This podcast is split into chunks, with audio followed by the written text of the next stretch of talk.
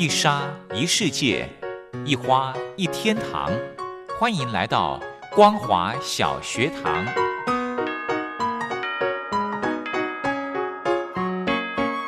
让我们一起学习，一起分享。光华小学堂。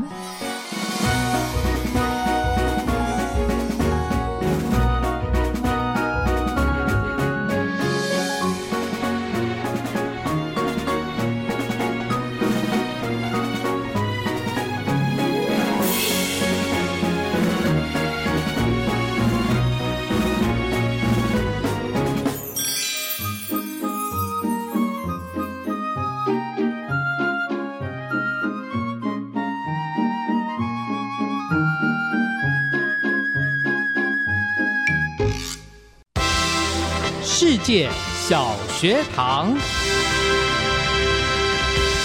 听众朋友，大家好，欢迎收听光华小学堂，我是黄轩。礼拜三要进行的是世界小学堂，要来跟听众朋友分享学术论坛。那么今天的这场论坛主题是共军面对第二岛链区域拒止反介入战略与军事能力评估，邀请到的是国防大学中共军事事务研究所教授兼所长马正坤马所长来跟听众朋友做一个。分析报告。论坛进行之前，先来欣赏一首好听的歌曲，艺兴所带来的《出局》。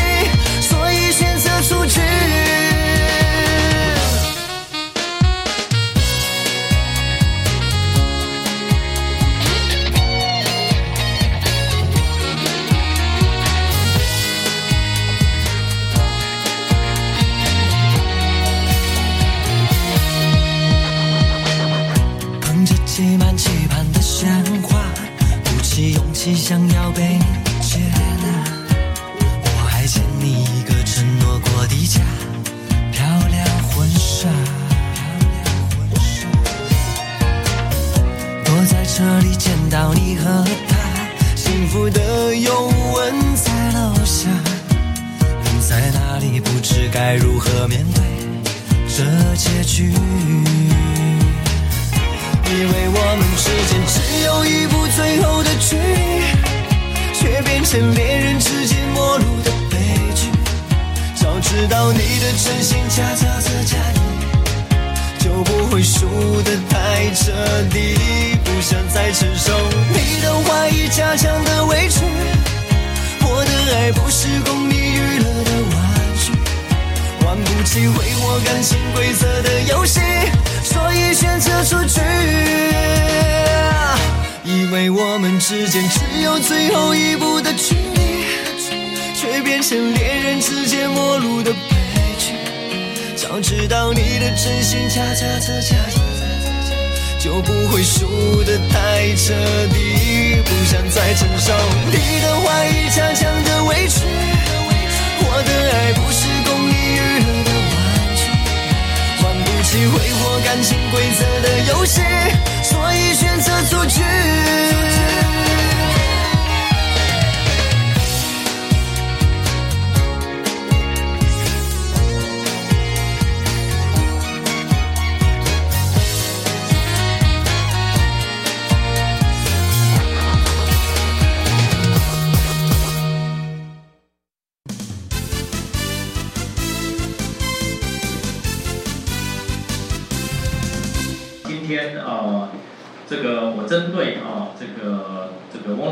给我的这样一个题目哦，共军面对第二岛链的一个区域拒拒止反介入的战略跟军事能力的评估啊。那当然呃，就学者来讲哦，这个这个毕竟是文人哦，所以没有办法像呃这个。这个这个军职的同仁哈那样子的一个专业哦，在各个专业领域，所以我们只能从一个比较大的一个面向哈，呃来提出一些思考哈。那当然也希望呃这样子的一个思考的方向哈，可以让大家能够经由脑力激荡哈，能够真再探索出哈未来究竟这个共军啊以及中共它的针对反介入军事战略它的实质的内涵为何哈。那我想。呃，简单讲，就一般哈，大家谈到共军的反介入哈，呃，其实呃，主要基本的一个概念就是共军为了阻止美军介入到台海的战场啊，那么所以必须要把海空投射的这个力量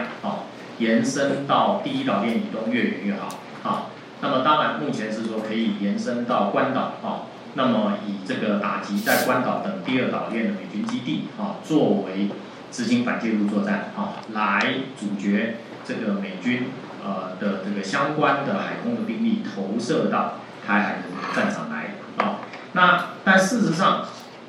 呃，我个人认为说，其实这个共军的反介入作战啊，如果我们去理一清为什么会出现反介入，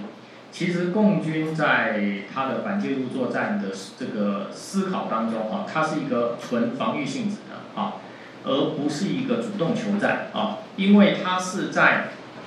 也就是说，呃，在我的文章里面有提到说，反介入作战在是在共军投入的对台的作战行动当中，它不是以美军作为主战的交战对象啊，所以基本上共军并不是在，并不是要去主动求战去打美军啊，而是当共军在。这个从事其他对台湾对其他方的一个攻势作战行动时，为了阻绝或迟滞美军接近战场来进行这个军事干预啊，那么因此在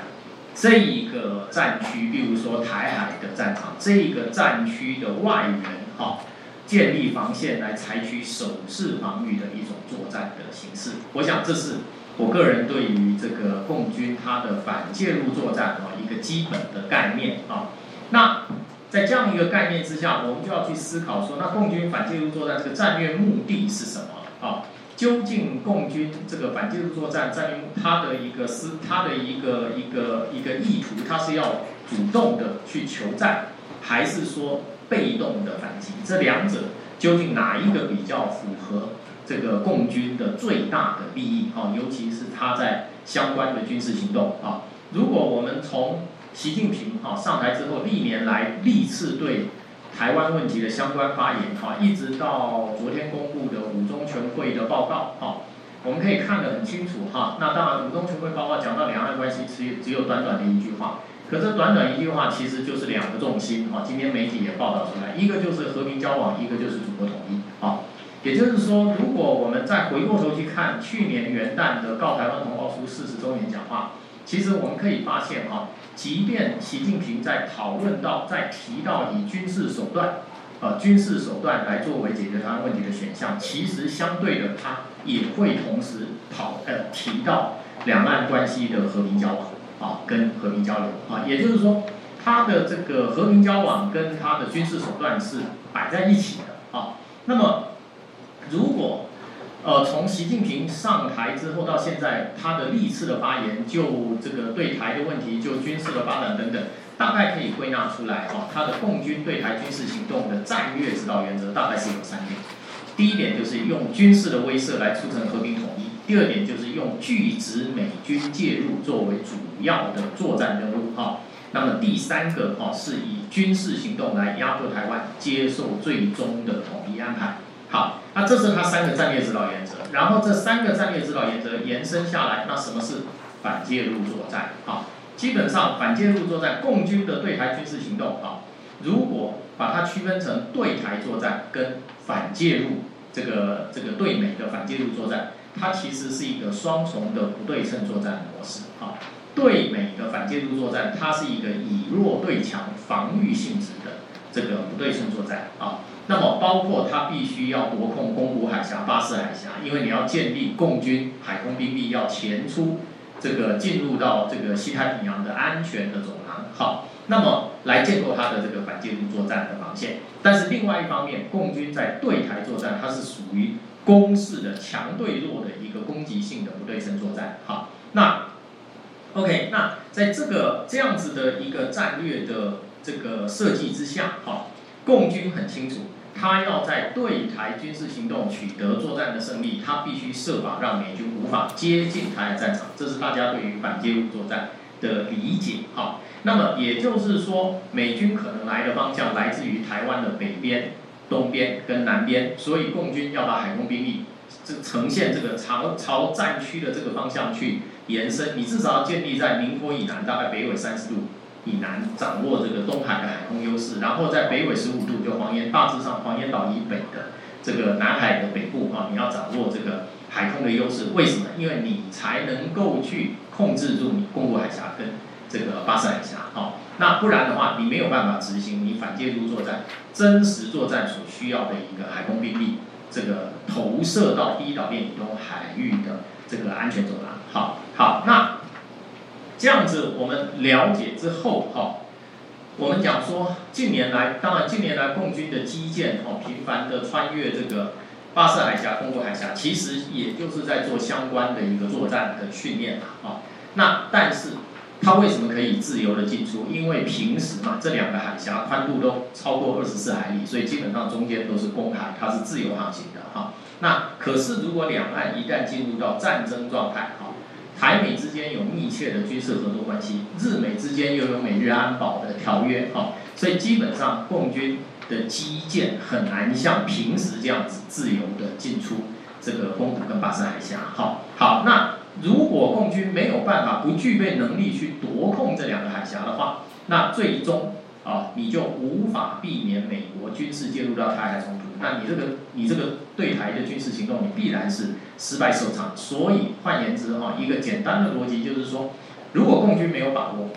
他没有把握去夺控公国海峡跟巴士海峡，把他的兵力延伸出第一岛链东部的西太平洋的话，基本上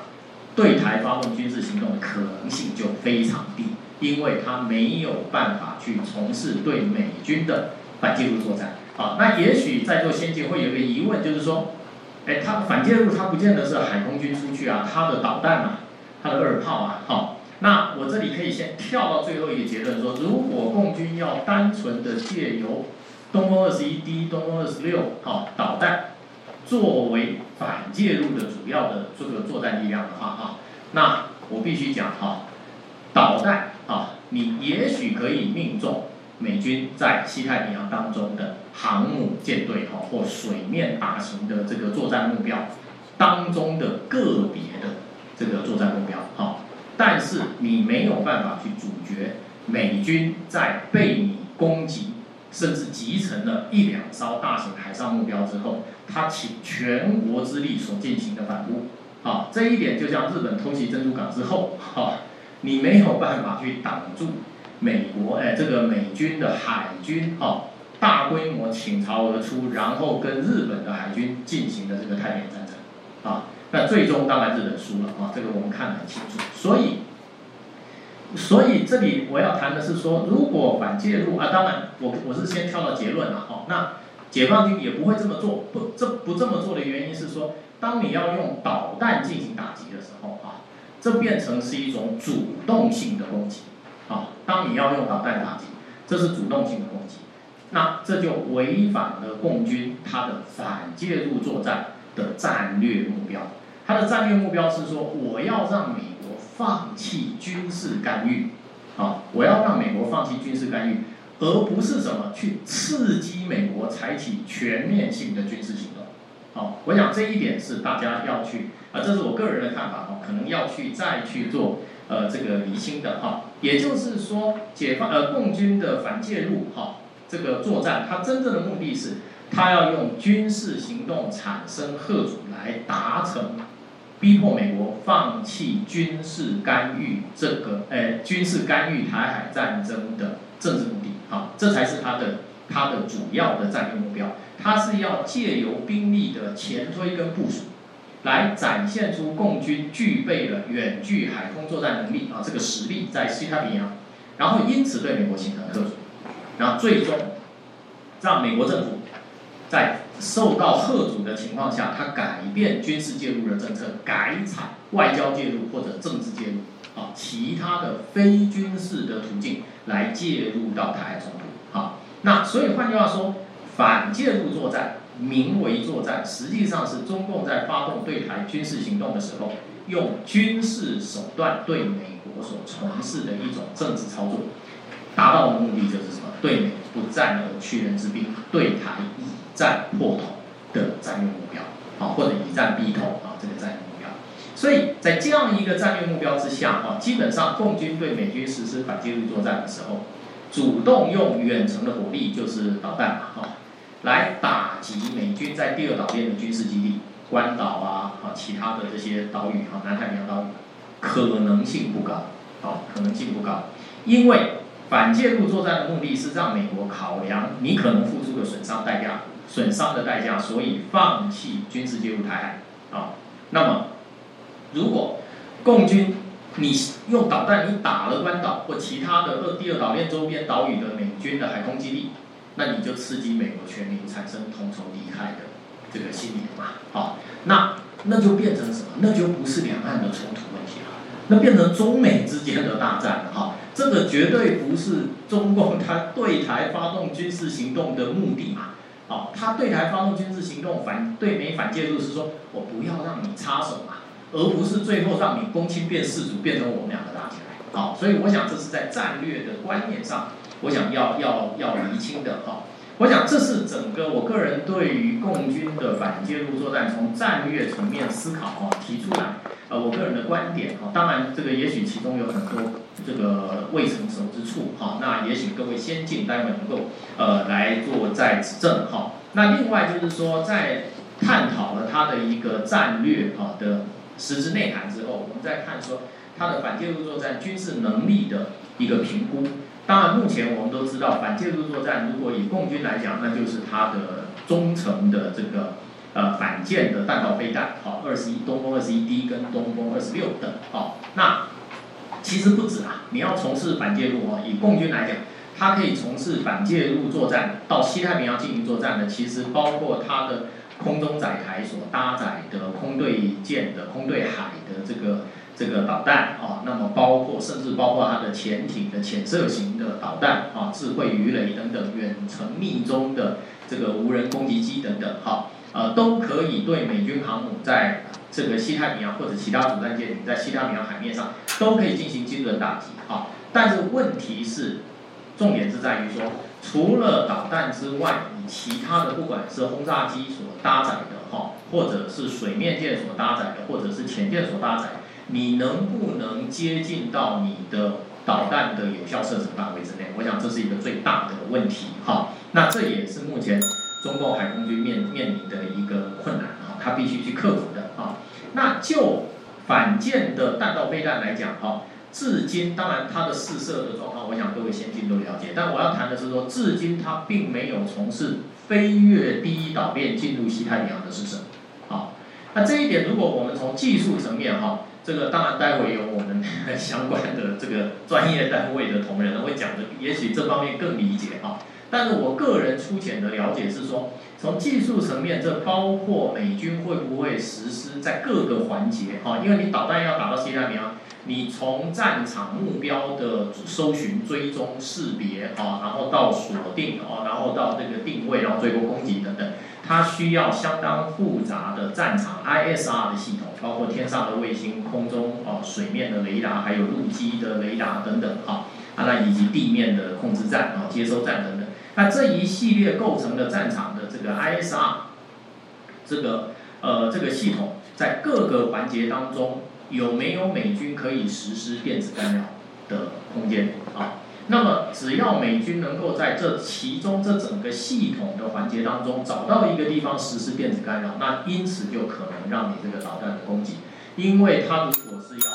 这个呃呃，我尽快啊，它如果是要反舰弹道飞弹的话，那也就是说这个大型水面目标在海上它的速度也很快啊。那么尤其当它察觉到可能会遭受导弹攻击的时候，它一定是全速要去脱离它既有的位置。那么也就是说，这个导弹在飞行的过程当中，它是不断要透过数数据链去传输它的最新的目标的坐标资讯，及时的这个资讯。它这需要整个庞大的系统，好来支撑这样子的一个数据链，哈。那么美军有没有可能？它不见得是航母本身，有没有可能它利用第一岛链，甚至在第一岛链内侧东海、台海、南海当时的？这个空中或者海上的载台，哈，去实施相关的电子干扰，而阻断了你这整体的数据链传输当中的一部分。你只要一阻断之后，你这个导弹最终你无法获取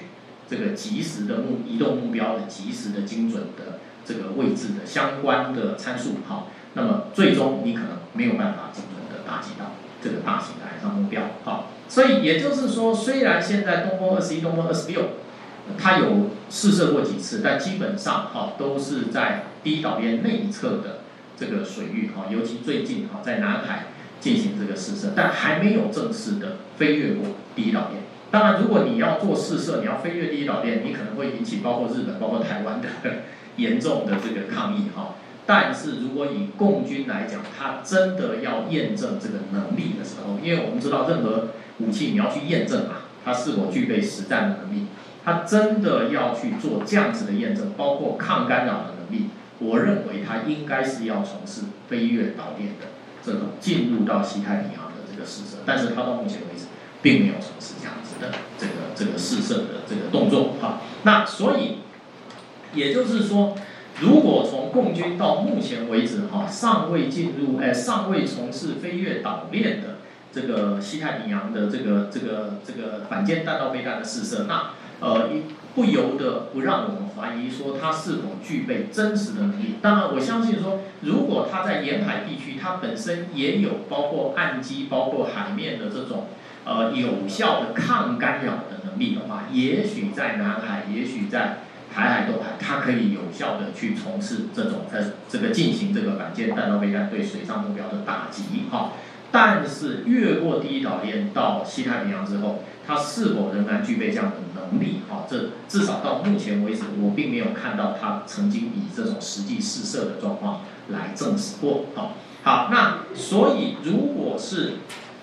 呃这样子的话，哈，那我们讲说，呃，共军要仅依靠这个中程的反舰弹道飞弹，哈，来对西太平洋的。美军甚至呃，当然还有中程导弹哈，打击关岛等等这些美军基地来进行反介入作战的话哈，第一个我认为它的作战的能力尚属这个呃担保吧。当然你说我导弹要打关岛能不能打？当然可以打，因为那个不是反舰弹道飞弹，那就是中程的对对地的攻击的弹道飞弹。但是如果你一旦这么做，我们可以预期到美国请举国之力对中国进行军事报复，这是绝对可以预期的。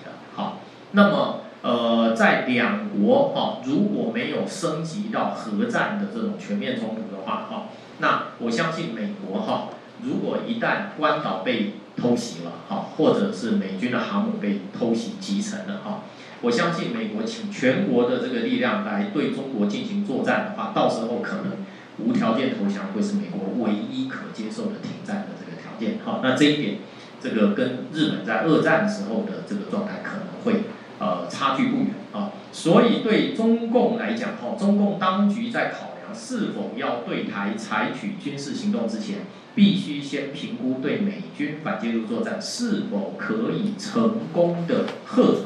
美国军事介入，而不是真的去打啊，是否可以透过你的军力作战力量的展现而成功遏阻美国军事介入，来达到不战而屈人之兵。如果没有这个把握的话，我认为。这个中共应该还不至于哈贸然的发动对台的军事行动啊！我想耽误大家宝贵的时间哈，我的这个发言到此为止，谢谢。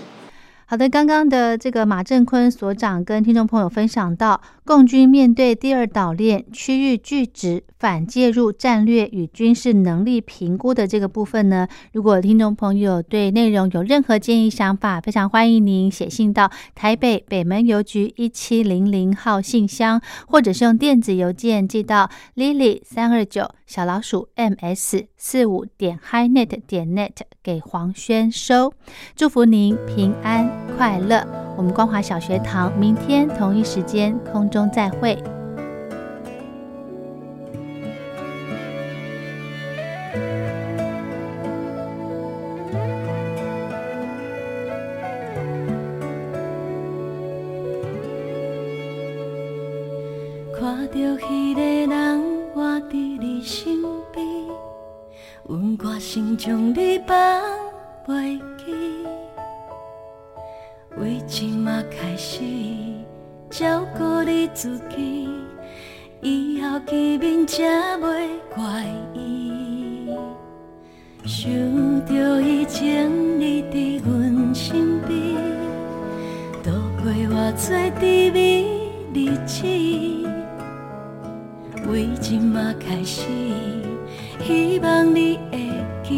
阮过去的爱毋捌离开。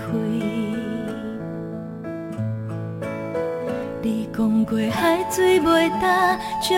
头嘛袂烂，如今行来只剩孤单。阮亲像孤芳无花，一人戆戆伫这，忍受着你予我的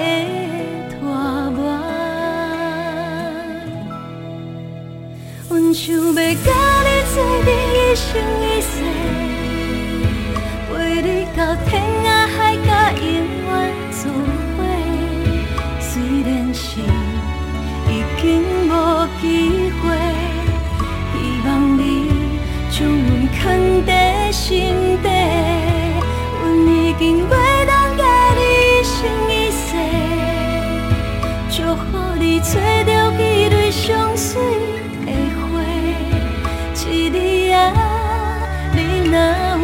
有想着阮，